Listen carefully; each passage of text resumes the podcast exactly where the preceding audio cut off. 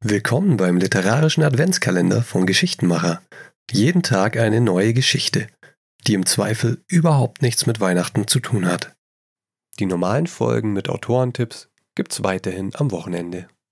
Heute mit einer Geschichte des Satyrikers Joachim Ringelnatz, der bis in die 30er Jahre des 20. Jahrhunderts sein Unwesen getrieben hat. Ich lese einfach furchtbar gern satirische Texte. Die Geschichte heißt Kuttel Daddledu erzählt das Märchen vom Rotkäppchen. Und sie geht so. Also, Kinders, wenn ihr mal fünf Minuten lang das Maul halten könnt, dann will ich euch die Geschichte vom Rotkäppchen erzählen, wenn ich mir das noch zusammenreimen kann.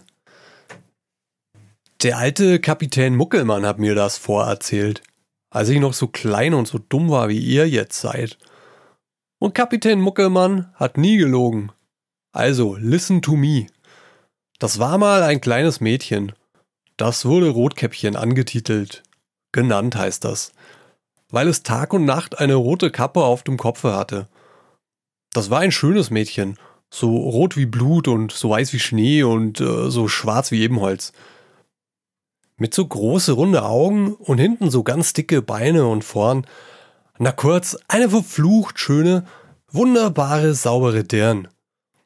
Und eines Tages schickte die Mutter sie durch den Wald zur Großmutter.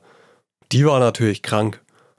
Und die Mutter gab Rotkäppchen einen Korb mit drei Flaschen spanischen Wein und zwei Flaschen schottischen Whisky und einer Flasche Rostocker Korn und einer Flasche Schwedenpunsch und einer Buttel mit Körn und noch ein paar Flaschen Bier und Kuchen und solchen Kram mit, damit sich die Großmutter mal erst stärken sollte.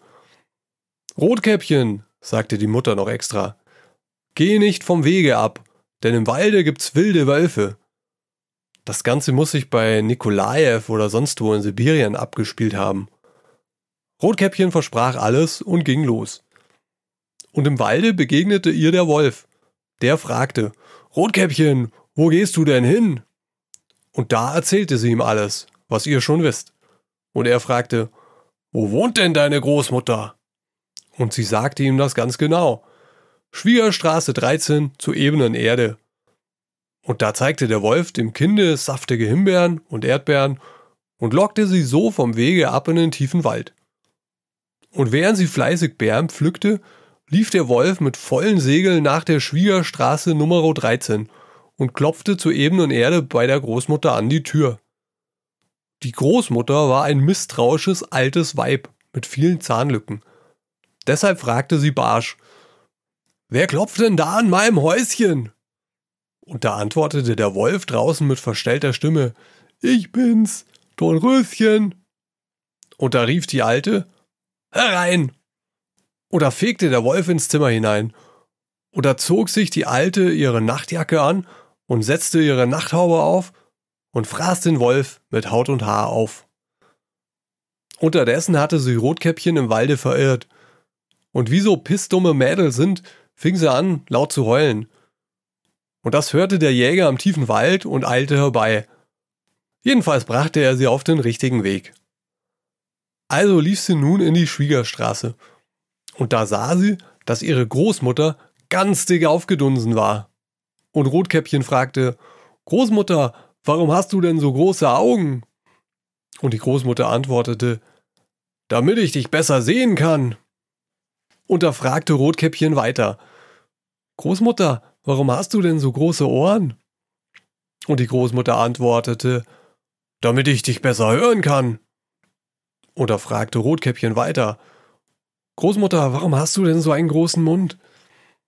Nun, das ist ja auch nicht recht wenn Kinder sowas zu einer erwachsenen Großmutter sagen. Also da wurde die alte Fuchsteufelswild und brachte kein Wort mehr heraus, sondern fraß das arme Rotkäppchen mit Haut und Haar. Und da schnarchte sie wie ein Walfisch. Und draußen ging gerade der Jäger vorbei. Und der wunderte sich, wieso ein Walfisch in die Schwiegerstraße käme. Und da lud er seine Flinte und zog ein langes Messer aus der Scheide und trat ohne anzuklopfen in die Stube. Und da sah er zu seinem Schrecken statt einen Walfisch die aufgedunsene Großmutter im Bett. Und Diavolo, Caraccio, da schlag einer lang an Decke hin. Es ist kaum zu glauben, hat doch das alte, gefräßige Weib auch noch den Jäger aufgefressen. Ja, da glotzt ihr Görn und sperrt das Maul auf, als käme da noch was. Aber schert euch jetzt mal aus dem Wind, sonst mach ich euch Beine. Mir ist schon sowieso die Kehle ganz trocken von den dummen Geschichten, die doch alle nur erlogen und erstunken sind. Marsch fort! Lasst euren Vater jetzt eins trinken, ihr überflüssige Fischbrut.